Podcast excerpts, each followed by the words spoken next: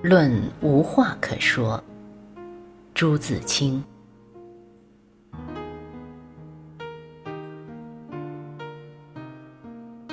十年前我写过诗，后来不写诗了，写散文。入中年以后，散文也不大写得出了。现在是比散文还要散的无话可说。许多人苦于有话说不出，另有许多人苦于有话无处说。他们的苦还在话中，我这无话可说的苦却在话外。我觉得自己是一张枯叶，一张烂纸，在这个大时代里，在别处说过。我的意的路是平如底、直如是的。我永远不曾有过惊心动魄的生活，即使在别人想来最风华的少年时代。我的颜色永远是灰的，我的职业是三个教书，我的朋友永远是那么几个。我的女人永远是那么一个。有些人生活太丰富了，太复杂了，会忘记自己，看不清楚自己。我是什么时候都了了零零的知道，记住自己是怎样简单的一个人。但是为什么还会写出诗文呢？虽然都是些废话，这是时代为之。十年前正是五四运动的时期，大伙蓬蓬勃勃的朝气，紧逼着我这个年轻的学生。于是乎，跟着人家的脚印，也说说什么自然，什么人生。但这只是些范畴而已。我是个懒人，平心而论，又不曾遭过怎样了不得的逆境，既不深思利索，又未亲自体验。范畴终于只是范畴，此处也只是廉价的新瓶里装旧酒的感伤。当时芝麻黄豆大的事。都不惜郑重地写出来，现在看看，苦笑而已。先驱者告诉我们说自己的话，不幸这些自己往往是简单的，说来说去是那一套，终于说的听的都腻了。我便是其中的一个。这些人自己其实并没有什么话。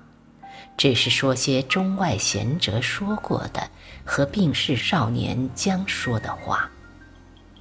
真正有自己的话要说的是不多的几个人，因为真正一面生活一面营卫那生活的，只有不多的几个人。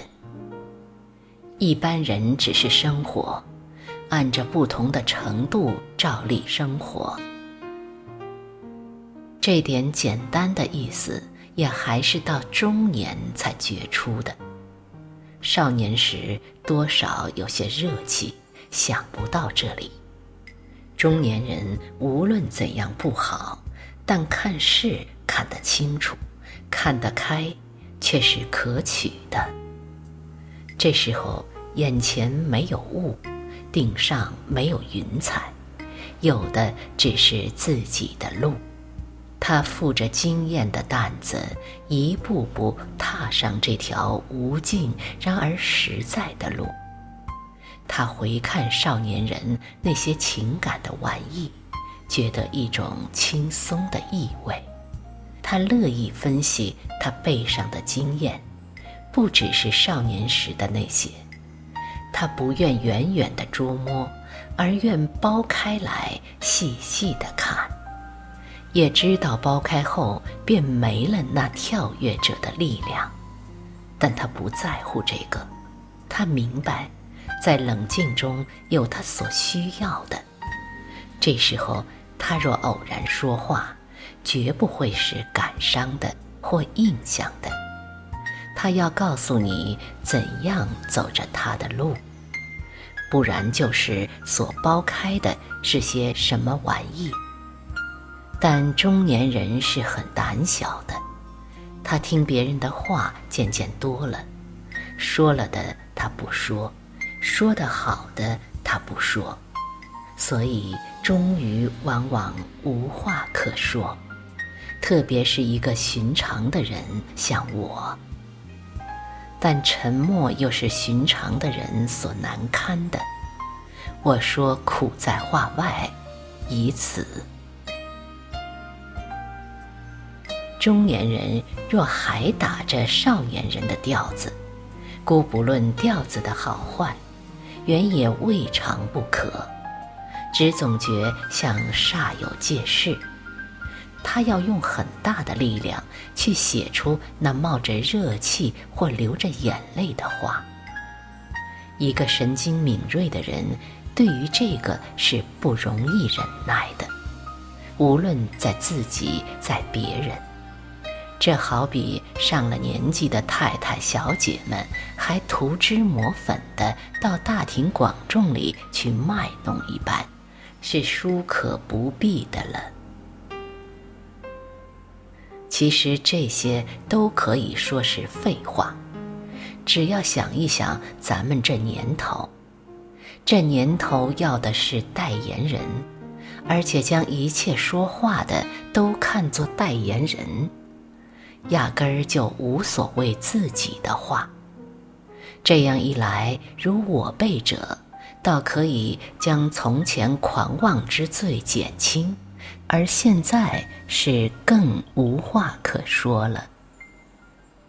但近来在代议唯物史观的文学论里看到，法国俗语“无话可说”竟与“一切皆好”同义。呜呼！这是多么损的一句话！